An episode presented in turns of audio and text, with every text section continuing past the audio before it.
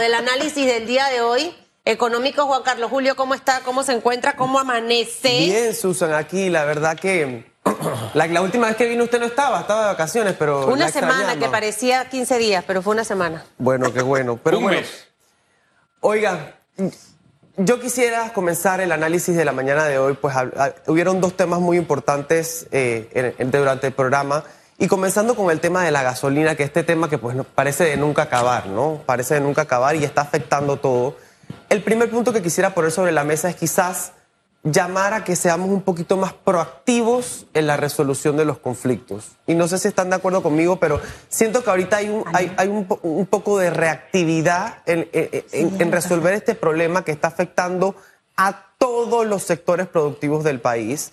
Y pareciera que como que, bueno, el, el- el- el que se queja, el que amenaza, entonces vamos a sentarnos. Y yo creo que al final, si estamos todos teniendo eh, afectaciones importantes por el alto costo de la gasolina, que si bien es cierto no es culpa del Estado, está siendo parte de responsabilidad del Estado poder apoyar, a subsanar por un, po- por un periodo de tiempo esta alza para que pues todos los productos o todos los, todas las áreas productivas del Estado sigan o puedan producir.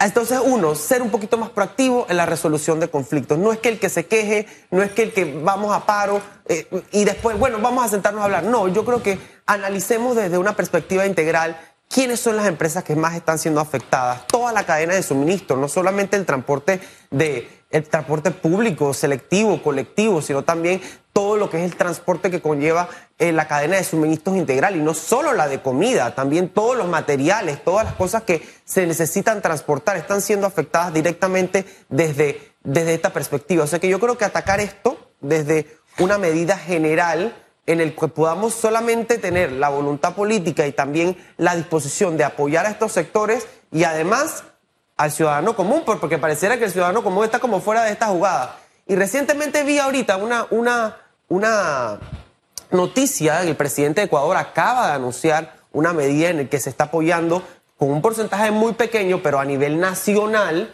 a todos los sectores sobre el alza de la gasolina. Entonces yo creo que sí es importante verlo. Fíjese que creo que el caso de Ecuador nos demuestra hasta dónde pueden llegar estas situaciones si no se atienden a tiempo. Claro. Porque fíjese, encontró el alivio después de muertos y Claro. heridos. Estamos hablando ya de cosas serias allá en, en Ecuador. Y quienes están prote- protestando dicen, no, eso no es suficiente. Claro.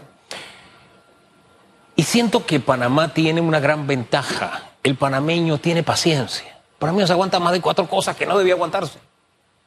Y nuestras autoridades creo que están jugando con esa paciencia. Claro. Se- están jugando con esa paciencia a esto de ver cómo atiendo el problemita por aquí, cómo lo atiendo por allá, cómo lo atiendo por allá, cuando es un problema que se tiene que responder de manera integral. Y que cada día la temperatura del problema va aumentando más. Esto es como un carro que le está subiendo de temperatura y usted dice, no hombre, voy a echarle un poquito de agua. No, espérate, es que tienes que ver cuál es el problema que está generando esa, ese aumento en la temperatura o se te puede prender el carro. Así mismo Y lo que menos queremos es que este país se prenda. Pero siento que las autoridades no tienen, no han dimensionado el problema. Por eso es que aquí se han- le, han puesto, mire, se me quedaba entre las tantas soluciones para aliviar incluso el precio de los medicamentos, multiplicar las ferias libres, que ya lo hemos hecho en otras ocasiones. No, una feria por aquí, otra feria por allá, como que no están pisando tierra dándose cuenta de que esto es serio. Sí, y, y aquí es importante, Hugo, dimensionar el problema, es lo que tú hablas, ¿no? O sea, ¿qué puede afectar que mis empresas en, Panamá no puedan afrontar con el costo del aumento de la gasolina, que no puedan traspasar eso a los consumidores finales y que al final apoye ese aumento a la recesión que quizás estamos viviendo en estos momentos, ¿no? Entonces, es importante tener todo ese panorama muy claro. Uno, genera- la generalidad del aumento de la inflación por el costo de la gasolina. Eso es, algo que nos va a pegar a todos en todos los sentidos. Aumento de precios, incapacidad de las empresas para cumplir con, con- su labor, con su producción y a su vez generar más desempleo. O sea, al final, este es un problema que puede desencadenar una serie de problemas muchísimo más grandes que nos pueden llevar quizás a- a no apoyar esa recuperación económica que tanto se habla en, las redes y, en, lo general. ¿no? Eso por una parte. Yo creo que hay que tenerlo muy claro. Por otra parte, eh, yo sí quería poner sobre la mesa el hecho de que si nosotros no vemos esto de una manera integral, no solamente para las empresas, sino también para las personas naturales, porque yo creo que aquí todos hemos sido, eh, todos estamos pasando, todos hemos sido víctimas de este aumento. Antes la gente se gastaba 20 dólares, ahora la gente se está gastando el doble, Susan. O sea, el presupuesto de gasolina es el doble para las personas naturales. ¿Cómo podemos manejar eso dentro de nuestras finanzas personales si no estamos ganando más plata? Así es. Eso es una realidad. Y en donde quizás los ingresos han disminuido producto de la pandemia. Y al final del camino eh, eh, tenemos otro tema. Es que tú vas al supermercado, el fin de semana estaba y, y había comprado una- unas, unas cervezas porque vi que 6 por 2.99. y entonces le dije al héroe, el héroe dice, ay, dale, cógelas, cógelas. La cajera me dice, el licor sí lo ponen en oferta Wow. y la comida no. Y me quedé con ese pensamiento y es cierto. Pero luego yo hice mi análisis y dije, el licor no va a perder. Porque recuerda el impuesto que paga el licor. Entonces al final, una botella de vino que tú compras en un súper a 6 dólares, en un restaurante te cuesta 40, 50, hasta 60 dólares. Es decir, que el que vende licor siempre le va a sacar provecho al tema del licor. Pero ¿qué pasa con la comida? El café aumentó, la leche aumentó, la carne aumentó, todo aumentado. Es decir que, Juan Carlos Julio, todos nos hemos visto afectados producto de lo que ha pasado por la pandemia. Llámese guerra, llámese pandemia, llámese en este momento, en este momento combustible. Sí, y ahí hay que tener, digamos, una noción de qué representa esto, digamos, para las finanzas del Estado, porque es importante también analizarlo desde las dos vías. Estamos siendo afectados, pero ¿qué pasa si el Estado reconoce más en subsidios? Pues estaba viendo las cifras del endeudamiento de Panamá. 50 millones, 50 mil millones. Ajá, exacto. Eh, la proyección es cerrar como en 44 mil millones más o menos este año. Eh, y ahora, ese dinero en qué lo estamos usando. Y hay un tema de costo de oportunidad, digamos. Si el Estado reconoce más subsidios de la gasolina, es plata que se está dejando de utilizar en otras cosas, que no voy a entrar aquí en el debate si es bueno o es malo, y esto es un tema que ya pues debería de entrar el Estado a, a tener que priorizar si la crisis del combustible es más importante que cualquier otra cosa está destinando los fondos, ¿no? Y, y eso es algo que el Estado tiene que tomar en consideración, eso por, esta, por la parte del Estado.